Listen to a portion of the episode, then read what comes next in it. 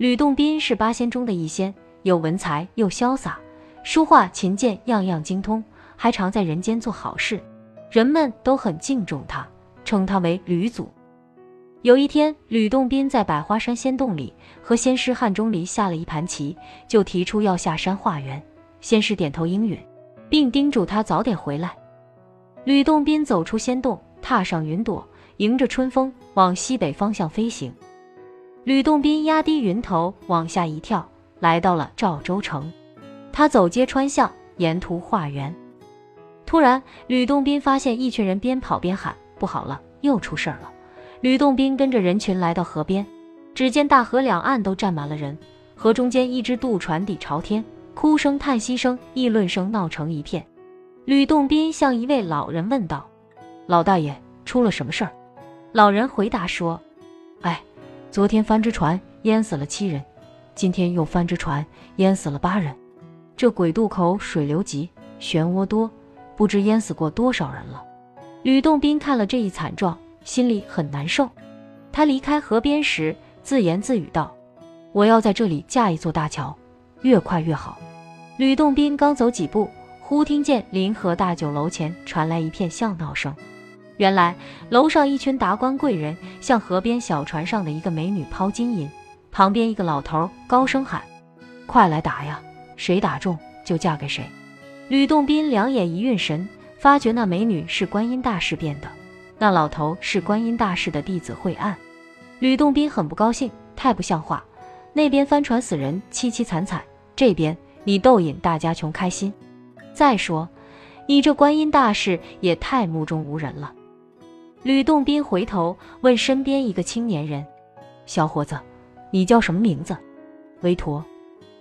那美女给你做媳妇要不要？别开玩笑，你怎么不抛个铜钱试试？我的钱要攒着，准备将来在这河上建一座桥。吕洞宾把韦陀拉上楼，分开人群，手拿一个刚化缘画来的铜板，念念有词，塞到韦陀手中，逼得韦陀往下一丢。呵，打中了！楼上楼下一片欢腾。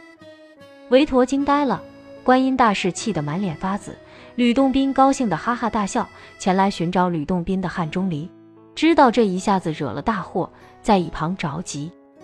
观音大士很快就知道了是怎么回事，连忙升到天空，恢复原貌，命令惠岸把吕洞宾捉拿上来。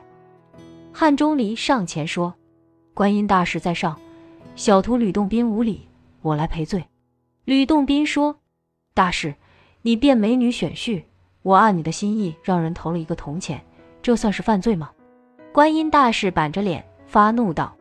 好呀，吕洞宾，你还要狡辩？我变美女是为了集资造桥，方便百姓。你把我的计划破坏了，还没有罪吗？吕洞宾说：“大师，对不起，我实在不知道。其实我也有行善造桥之心。”观音大士说：“那好，限你今夜在这河上造起一座桥来，将功补过。”吕洞宾点头说：“遵命。”观音大士走后。吕洞宾大笑起来，汉钟离说：“你还高兴？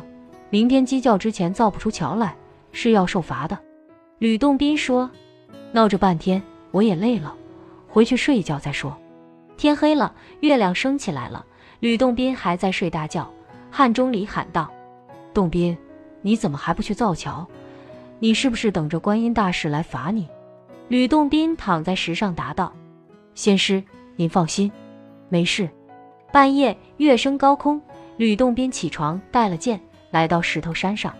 他把石头一拍，半山石头变成一群羊。他赶着这群羊下山，正好碰到惠岸。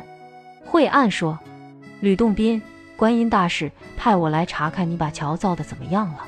原来，你却在这里赶羊，看来你是非受罚不可了。”吕洞宾把羊群赶到河中，从南到北，让羊群列成机队。然后向头羊脑门一拍，羊群就变成一溜坚实的石桥墩。吕洞宾再次上山，又把半山石头变成一群羊赶下山来。他让羊群整整齐齐趴在河滩上，把头羊脑门一拍，羊群就变成一块块平平整整的大石板。他再把剑一挥，石板铺在桥墩上，立刻出现了一座桥。鸡叫了，天刚亮，惠岸前来准备捉拿吕洞宾。他来到河边，看见赵州河上出现了一座崭新漂亮的大石桥，却不知吕洞宾在什么时候造成的，忙跑回去向观音大士报告了。